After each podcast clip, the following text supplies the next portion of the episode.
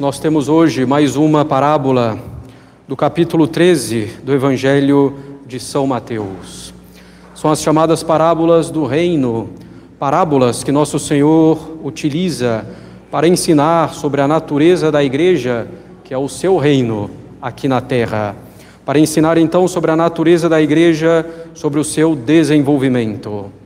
Nós temos hoje a parábola do grão de mostarda que cresce até se tornar a maior das árvores de seu tipo, e temos a parábola do fermento que atinge toda a massa. Caros católicos, não é difícil aplicarmos essas parábolas à igreja, igreja que começou com doze apóstolos, com Nossa Senhora e alguns discípulos que permaneceram fiéis após a morte e a ressurreição do Senhor. A igreja que foi se desenvolvendo ao longo dos séculos, espalhando-se por todo o orbe da terra. Não é difícil aplicar à igreja também a parábola do fermento.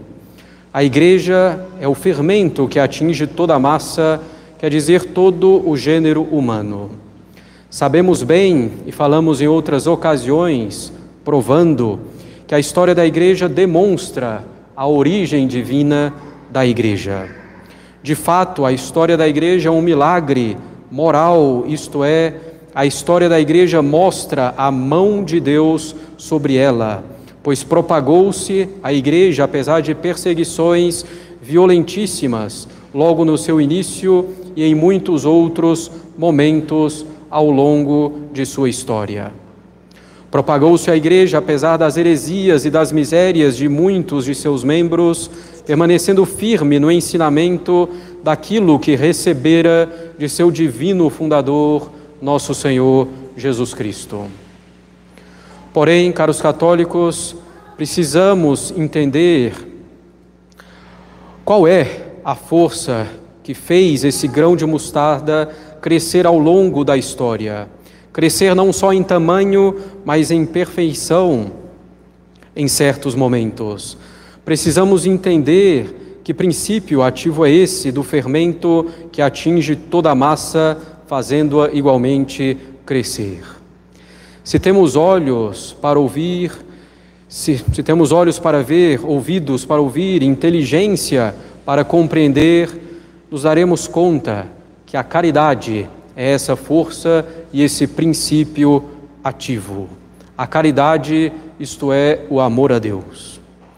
Precisamos, caros católicos, entender bem o que a caridade significa, o que ela é, pois de fato é uma das noções mais deturpadas em nossos dias. A caridade é o amor a Deus, como dissemos. Para ver esse amor a Deus é preciso, em primeiro lugar, que haja a fé. Não qualquer fé, mas a fé verdadeira, a fé que é a adesão da nossa, da nossa inteligência ao que Deus nos revelou. Efetivamente, não posso amar a Deus se eu nem sequer acredito naquilo que Ele revelou, se nem sequer acredito naquilo que Ele nos falou. Para haver caridade é preciso antes ter fé, e não uma fé vaga, um sentimento de fé ou uma fé no que eu quero acreditar ou naquilo que aparentemente me, me faz bem.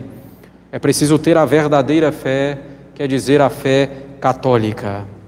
Portanto, entendamos bem esse primeiro ponto. A caridade real, o amor a Deus real, tem por base a fé verdadeira. Não se pode amar a Deus sem acreditar nele. Para ver caridade é preciso também que haja esperança em Deus, caros católicos.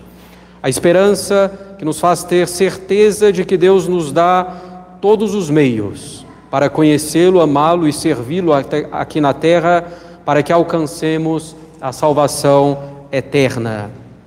A esperança que se baseia na bondade, na misericórdia de Deus e na sua onipotência. Esperamos em Deus temos a certeza de que Ele nos dá os meios, porque Ele é bom e misericordioso e quer nos ajudar e nos tirar da nossa miséria, dos nossos pecados. E esperamos em Deus, porque Ele tem poder para nos ajudar. Ele quer e pode nos ajudar efetivamente. Aquele que não tem esperança também não pode amar a Deus. E esse é o segundo ponto: não pode haver caridade, não pode haver amor a Deus sem esperança. Não pode haver amor a Deus sem fé e sem esperança. Para entendermos a caridade, temos que entender ainda que amar a Deus não é um sentimento. Dizer que amar a Deus é um sentimento seria rebaixá-lo ao nível das nossas emoções, ao nível das coisas que passam. A caridade, isto é, o amor a Deus, é um ato da nossa vontade. E a nossa vontade é uma faculdade espiritual da nossa alma, acima dos sentimentos. Amar a Deus não é sentir o nosso coração bater mais forte, não é sentir uma consolação sensível, não é nos emocionar, chorar na oração ou diante do Santíssimo ou na missa. Não queremos dizer com isso, claro, que os sentimentos sejam ruins, não. Os sentimentos podem ser bons ou ruins e nos cabe ordená-los ao bem para que nos ajudem a alcançar o céu. Os sentimentos, as emoções bem ordenadas, conforme a razão e a fé, são uma arma muito potente para nos ajudar na virtude e para alcançarmos o céu.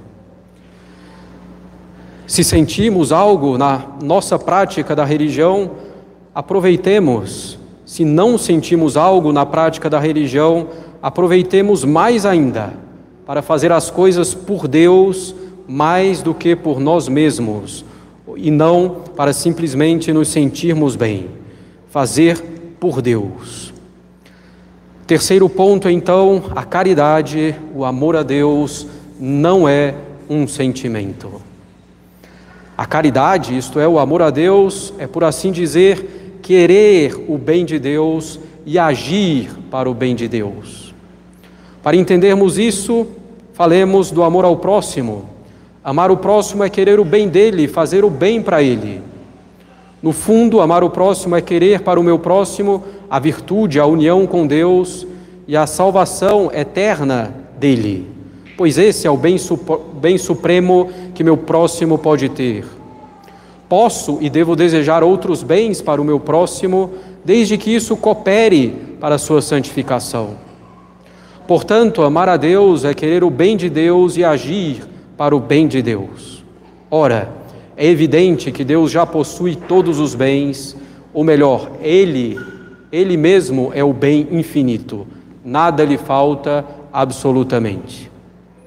Desejar o bem de Deus e agir para o bem de Deus nada mais é, de nossa parte, do que nos conformarmos à vontade dEle. Desse modo, caros católicos, a caridade, o amor a Deus, é a conformidade com a vontade de Deus. Quarto ponto: amar a Deus é fazer a vontade dele. Nosso Senhor Jesus Cristo deixa isso muito claro no Evangelho em várias passagens. Por exemplo, quando ele diz: Aquele que me ama, guarda os meus mandamentos. Caros católicos, o amor, pela sua própria natureza, conduz aquele que ama a se unir à coisa amada. Portanto, a caridade nos leva à união com Deus, pela conformidade com a vontade dEle. Devemos entender então que o grau de santidade depende do grau de caridade, do grau de conformidade com a vontade de Deus, do grau de união com Deus. Caros católicos, se nós amamos a Deus, desejaremos e agiremos para que a vontade dele se cumpra ao máximo. Consequentemente, isso nos leva a amar o nosso próximo por amor a Deus, pois faremos a nossa parte de um modo sereno e resoluto para que nosso próximo faça a vontade de Deus e assim alcance o céu. No fundo, o amor a Deus e ao próximo são um só amor. Não dá para separar. Se amo a Deus, amarei o meu próximo, e só amarei o meu próximo verdadeiramente se amo Deus. Nosso Senhor insiste nisso, dizendo que o maior mandamento é amar a Deus e que o segundo é semelhante a esse, amar o próximo. E por que é semelhante? Porque devemos amar o próximo por amor a Deus. E esse amor a Deus e amor ao próximo que devemos praticar, devemos fazê-lo imitando o nosso Senhor Jesus Cristo. E esse é o novo mandamento. Amar a Deus e amar o próximo como nosso Senhor amou a Deus e o próximo. A igreja, caros católicos, se difundiu por toda a terra, resistiu às perseguições, às heresias e às misérias de muitos de seus membros ao longo da história por causa da caridade. A fortaleza dos mártires, indo até a morte, a pureza de tantos homens e mulheres ao longo desses quase dois mil anos de igreja, os sacrifícios de tantos pais e mães de família e de tantos sacerdotes, a prudência admirável, a justiça notável, a ciência profunda de tantos santos e membros da igreja, as vitórias militares, os apostolados, por exemplo, de imprensa, as missões e todas as outras obras e virtudes, todos os outros meios para propagar a igreja, de nada teriam servido se não houvesse a caridade por trás se não houvesse a caridade movendo todas as outras virtudes. Como diz São Paulo na Epístola aos Coríntios, ainda que eu falasse a língua dos anjos, ainda que eu tivesse o dom de profecia e toda a ciência, ainda que eu tivesse uma fé a ponto de mover montanhas, ainda que eu distribuísse todos os meus bens aos pobres, ou ainda que eu me entregasse ou entregasse o meu corpo para ser queimado, isto é, ainda que eu sofresse um martírio, tudo isso de nada valeria sem a caridade. Portanto, caros católicos, é preciso tirar a conclusão. A força do grão de mostarda, o princípio ativo do fermento, o que faz que todas as obras frutifiquem é a caridade, é a conformidade com a vontade de Deus, é a santidade buscada seriamente. Se não buscarmos cada vez mais isso, de nada adianta o nosso combate, não conseguiremos vitórias reais. Ao olharmos as primeiras páginas da história da igreja, nos Atos dos Apóstolos, podemos pensar que a igreja foi se difundindo e conquistando as almas e os povos por causa dos milagres, por causa da coragem dos apóstolos e dos primeiros cristãos, por causa da pureza deles, por causa de tantas outras virtudes. Mas tudo isso nada seria sem a caridade. O que fez a igreja conquistar almas e povos para Cristo foi a caridade. Nenhuma outra virtude existe realmente como virtude sem a caridade, porque sem a caridade nenhuma virtude está ordenada para Deus realmente. A caridade, por sua vez, traz consigo todas as outras virtudes. Traz consigo a fortaleza, a temperança, a castidade, a paciência, a justiça. A caridade traz consigo todas as outras virtudes que vão se desenvolvendo e se aperfeiçoando na medida em que cresce a caridade, isto é, na medida em que cresce o nosso amor a Deus, em que cresce a nossa união com Deus, a nossa conformidade com a vontade dEle. Caros católicos, tenhamos fermento, tenhamos essa força do grão de mostarda que é a caridade. Primeiro, para fazer crescer e fermentar a nossa própria vida espiritual a nossa própria vida de união com Deus, a nossa própria santidade, para em seguida fermentar o ambiente em que vivemos. Não nos enganemos, se não procurarmos viver na caridade, isto é, na conformidade com a vontade de Deus, na união com Ele, em toda e qualquer circunstância de nossa vida, o que nos vem sobremaneira também pela oração, já perdemos o combate que cada ação nossa, as mais simples, as mais complexas, que cada ação nossa seja feita com essa intenção de crescermos no amor a Deus. Aceitemos a vontade de Deus, conformando-nos a Ele, amando, unindo-nos unindo a Ele, fazendo a parte que nos cabe em cada situação de nossa vida, pois Deus sabe o que é melhor para nós, o que é melhor para fermentar, para fazer crescer a nossa santidade. Em nome do Pai, do Filho e do Espírito Santo. Amém.